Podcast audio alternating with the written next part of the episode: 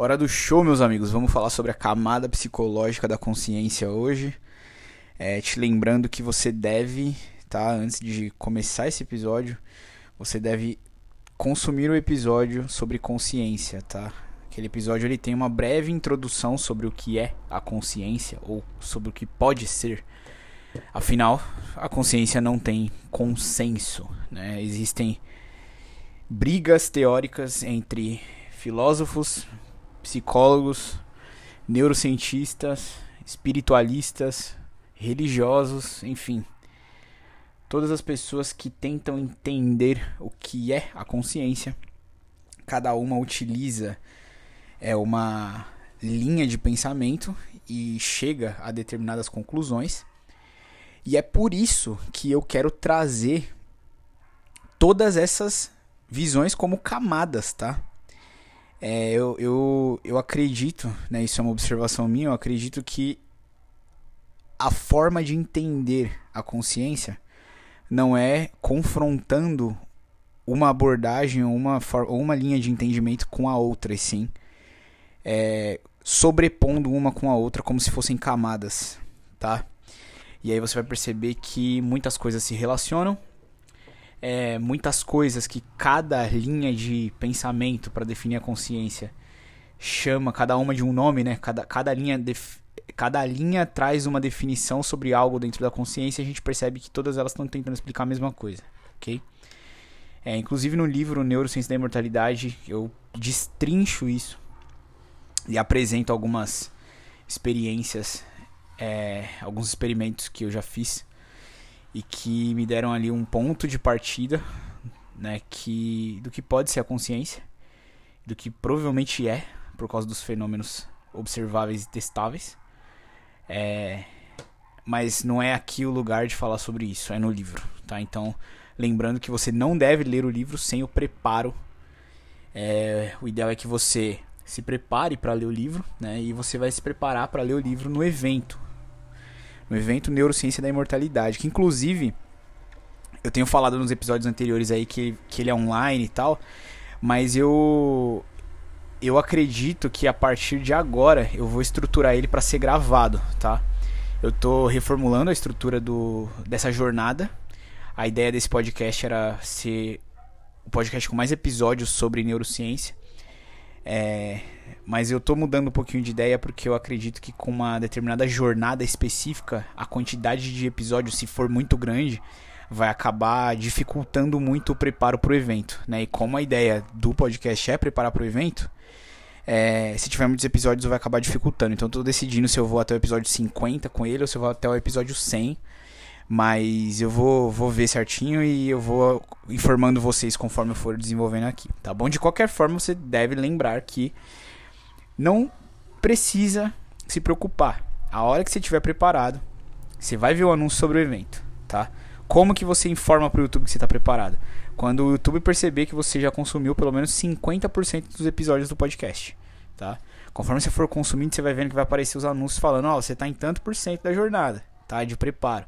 Quando tiver em 50%, aí os anúncios do evento vão começar a aparecer para você, independente se ele vai ser ao vivo ou gravado, tá? Provavelmente eu vou desenvolver uma plataforma e deixar armazenado lá o evento, é, exclusiva para quem conseguir se preparar, vai lá, se cadastra na plataforma e lá o evento vai estar disponível para você, tá bom? E aí você se prepara para o evento através dos conteúdos. No evento você se prepara para ler o livro e você vai lá e lê o livro depois para você entender mais sobre a neurociência da imortalidade, beleza? Só reforçando, se você quiser pular etapas, como já falei em outros episódios, você pode. Você pode jogar no Google aí o, o livro Neurociência da Imortalidade, encontrar o livro, você vai poder comprar ele por fora e ler sem o preparo. Mas você vai botar mais dinheiro no meu bolso, porque por fora do evento ele está muito mais caro, por fora do link exclusivo da plataforma ele está muito mais caro. Né? E você é, provavelmente não vai entender tá? Você vai ficar confuso entre o que é realidade, o que é hipótese, o que é fato, o que é ciência, o que são experimentos que eu já fiz e que outras pessoas fizeram, mas a comunidade científica ainda não tem artigos que definem, sabe? É, aquilo como verdade. Então, assim, são muitos pontos cegos que você, se você lê o livro sem participar do evento, você vai é, ficar meio maluco, vai perder a noção do que é real e do que não é, tá? Então você precisa ter o preparo para ler, beleza? Bom, Então, falando um pouquinho sobre a camada psicológica da consciência, a primeira coisa, novamente, que eu repito, é que você tem que lembrar que não existe consenso, tá? Existe pelo contrário, existe atrito, existe briga, cada um enxergando de uma forma. Eu acredito que a melhor forma de entender a consciência é juntando todas elas, sobrepondo, sabe? Quando você sobrepõe camadas e aí você vê que uma se relaciona com a outra, mesmo cada uma tendo uma, um tipo de explicação diferente. É, então eu acho que essa é a melhor forma de chegar a, uma, a, um, a um consenso, é juntando todos os tipos de abordagem. Na camada psicológica, é, basicamente a, a consciência ela é a junção entre as sensações proporcionadas pelos sentidos, tá? através do nosso sistema sensorial, captadas pelo nosso sistema sensorial, é, em conjunto com as imagens mentais das memórias que nós temos armazenadas, tá? Esse loop, né, esse loop, segundo a psicologia, né, baseado no ponto de vista psicológico da consciência, é, ele é o que a gente chama, que a gente define como consciência. Tá? É assim que a psicologia explica a consciência. Conjunto de sensações, né, de sentidos, com as imagens e as memórias que nós temos. O resultado disso são alguns sentimentos, tá? São algumas é, percepções afetivas. Então, aí que se nasce o julgamento, aí que se nasce é, os valores, a percepção do certo e errado, aí que nasce é, a jornada de entendimento sobre o que é a vida, o que somos nós, né? Aí que nasce o autoconhecimento, ou seja, a, a autoconsciência, né? Que é você saber que você é você. E aí que nasce a percepção do meio que você está inserido, tá? É através dessa junção entre sensações, né, que são captadas através dos sentidos, imagens que são registradas através das memórias e sentimentos, né, que são basicamente as reações fisiológicas armazenadas ali em forma de é, sentimentos. Beleza? Algumas vertentes da psicologia, inclusive elas que são mais, é, como pode dizer, mais rígidas em relação à ciência, tá? Elas acreditam que a consciência nem existe, tá bom? Elas acreditam que a consciência, algumas vertentes não acreditam que a consciência exista, tá? assim como a mente, como é um conceito subjetivo que supostamente não pode ser testado, não pode ser verificado, né?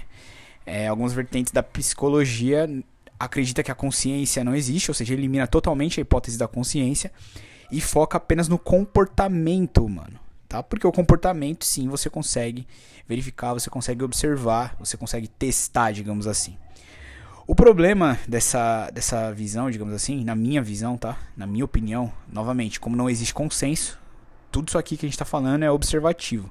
Mas na minha observação, é, eu acho que é até uma abordagem simplória, né? Você falar que uh, só se dá é, para testar a consciência através dos comportamentos, né? Ou seja, não dá para testar a consciência em si, e, e, e, sim os comportamentos em si. E de várias formas eu acredito que isso seja uma abordagem simplória, porque o comportamento a gente viu nos episódios passados, né? Que eu falei sobre comportamento. Você sabe que existem várias fontes de comportamento. Né? Boa parte dos nossos comportamentos são é, originados da nossa genética, da nossa carga genética evolutiva. Né? Ou seja, conforme é, a nossa espécie foi se tornando o que ela é, foi se adaptando e evoluindo, né? É, com base nos milhares de anos aí que, que nós existimos, os nossos comportamentos eles nasceram ali naqueles mecanismos de luta e fuga do cérebro reptiliano, mas foram evoluindo né, e se adaptando.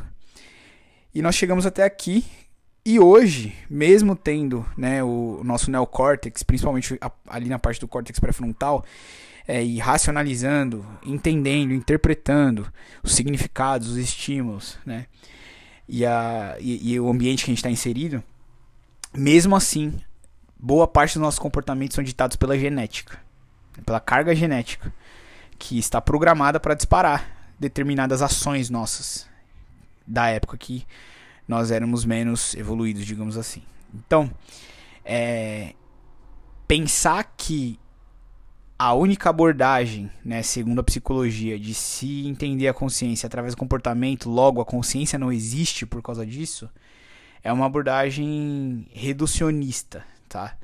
Porque os comport... nem os comportamentos, se você for parar para analisar, necessariamente são consistentes, porque parte deles vem da própria carga genética que nós temos.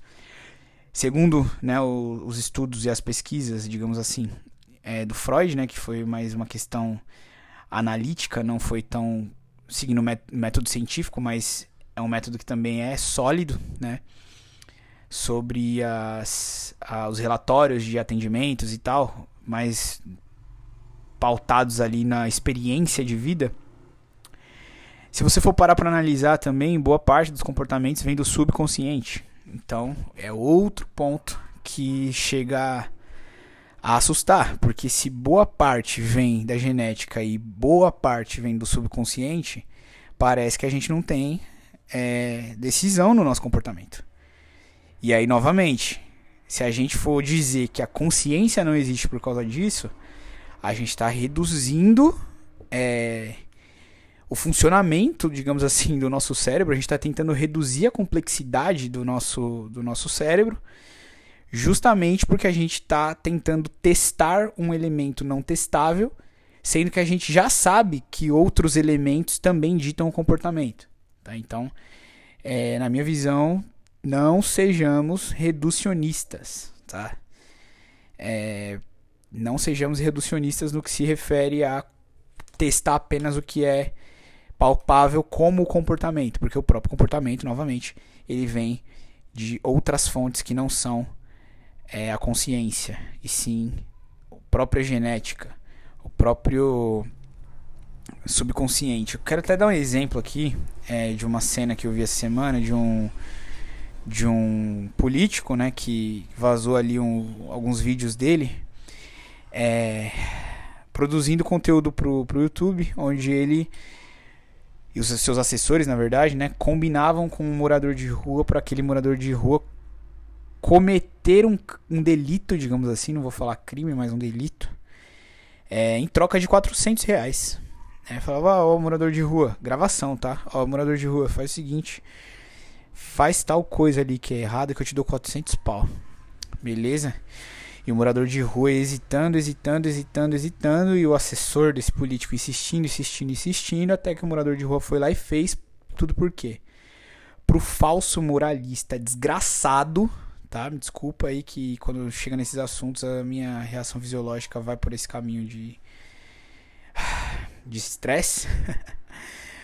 Falso moralista miserável para ele abordar o morador de rua ao, imediatamente após ele cometer o delito, dizendo é, que ele estava errado e que aquilo não se faz, como se fosse um experimento social, que a gente sabe que ele é, desculpa o português tal, mas tava cagando pro experimento social. O que ele queria era sensacionalismo construído em cima de falso moralismo, né? Que essa galera moralista aí, né? Que levanta a bandeira da moralidade, a gente sabe muito bem que no fundo, no fundo, é, é só um, é só um, como que eu posso dizer, um álibi, né? É só um álibi para poder é, levantar uma cortininha de fumaça em cima das próprias imoralidades e contradições deles, segundo o que eles mesmos acreditam, né? Eles mesmos acreditam, como eu já até citei no episódio de moralidade, então é importante que você esteja acompanhando os episódios, né? Que as pontas vão se amarrar. Mas você vê que o comportamento daquele morador de rua, por mais que conscientemente ele tentou, tentou, tentou é, é, evitar, né? ele hesitou, ou seja, ele tentou evitar fazer aquilo é, com muita insistência da pessoa que estava oferecendo 400 reais para ele fazer aquilo. Ele foi lá e fez.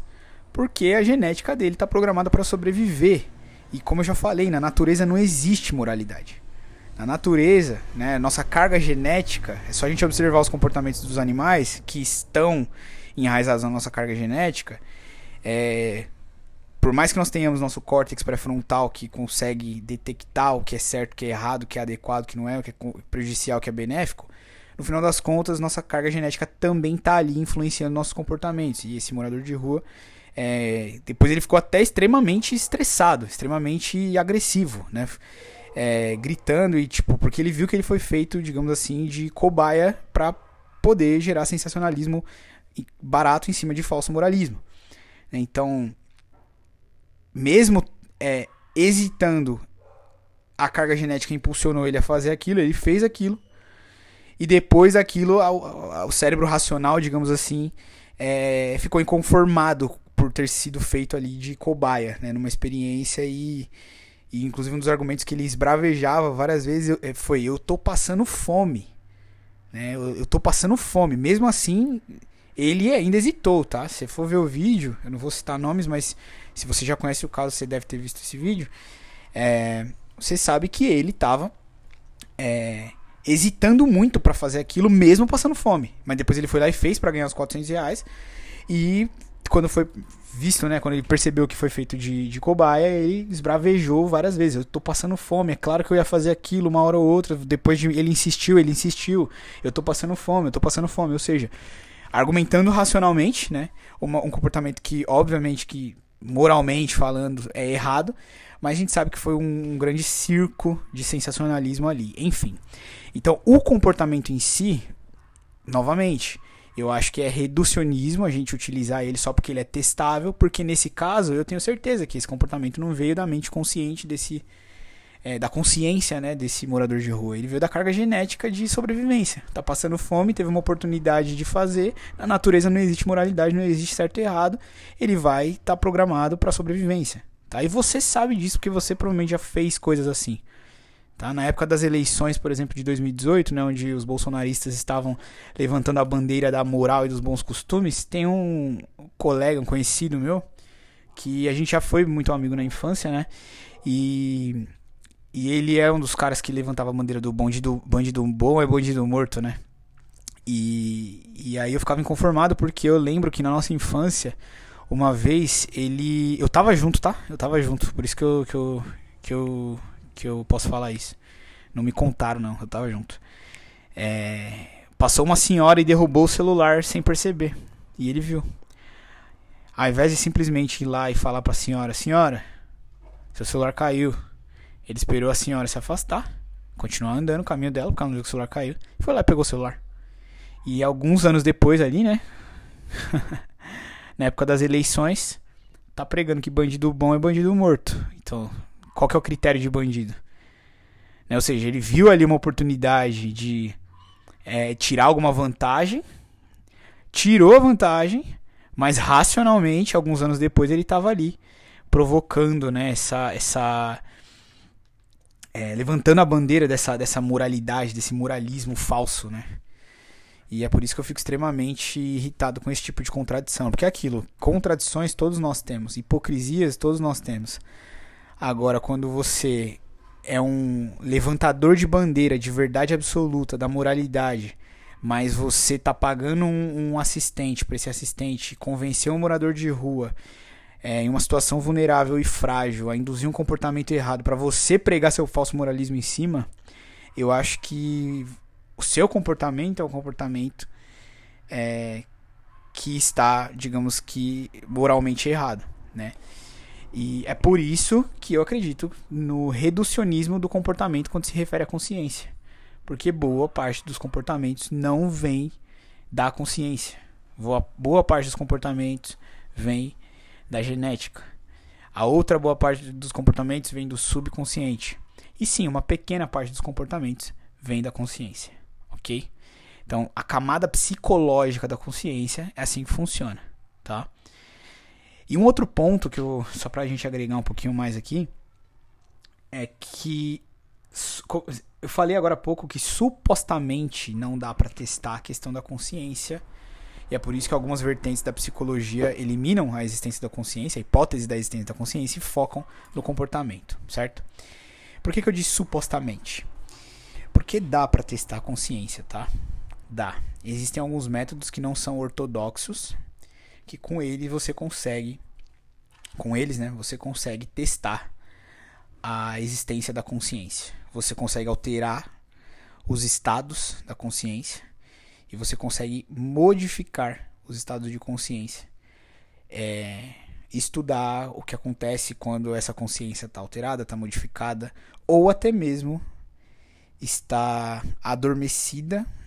E aí a gente entra numa parte bem filosófica, tá? ou até mesmo substituída, tá bom? Substituída. Beleza? Marca essa hipótese aí. Se você é hard science, é, tipo a, a Bibi. a Bibi, se estiver ouvindo esse episódio aqui, é, deve estar tá se revirando, né? Porque ela é hard science. E eu entendo ela, tá certinha. De ir por esse caminho do hard science, que é um caminho mais seguro, tá? E mesmo achando que ela às vezes é chatinha demais com isso. Mas eu gosto bastante do trabalho dela e dela. Então, Bibi, não sei se você já conheceu meu conteúdo aí, mas se você é, conhe é, não conheceu ainda, fica aí a recomendação, tá?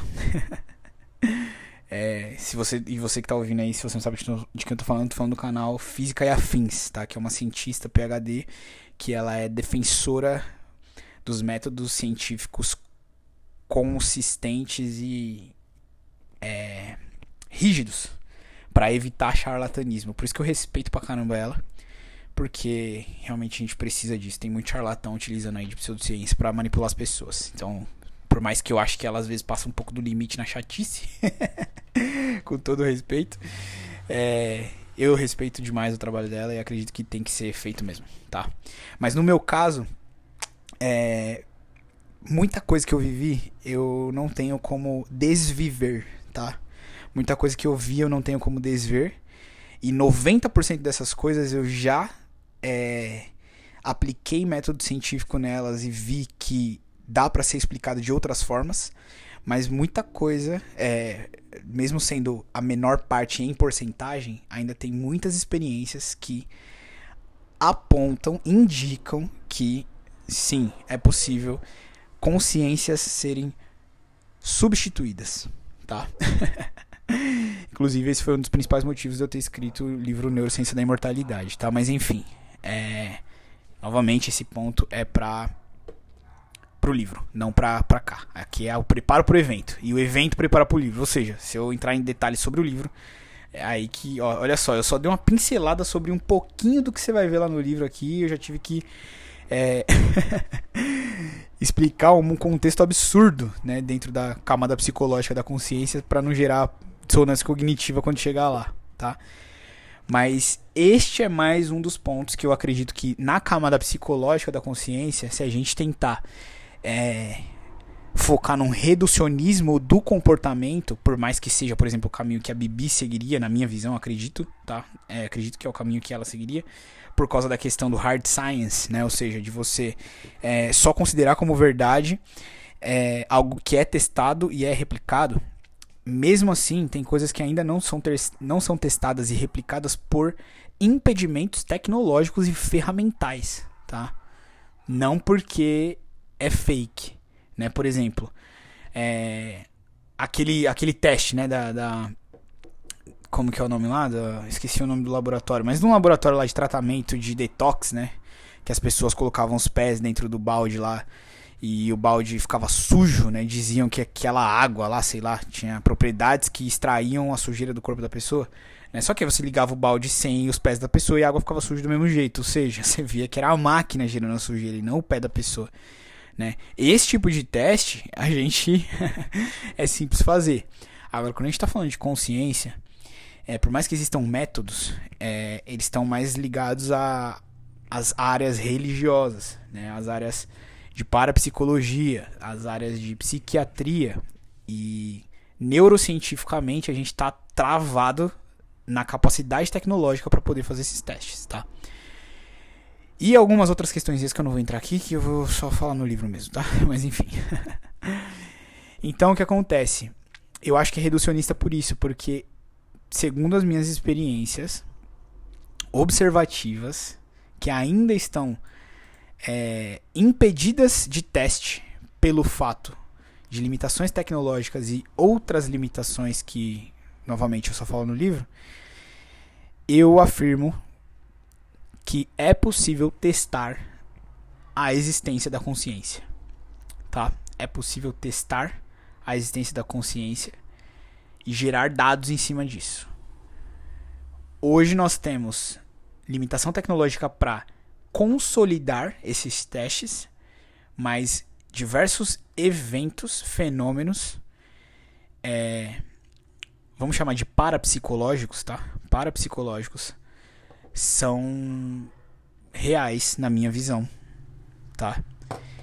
E até o momento, boa parte deles eu não consegui falsear, beleza?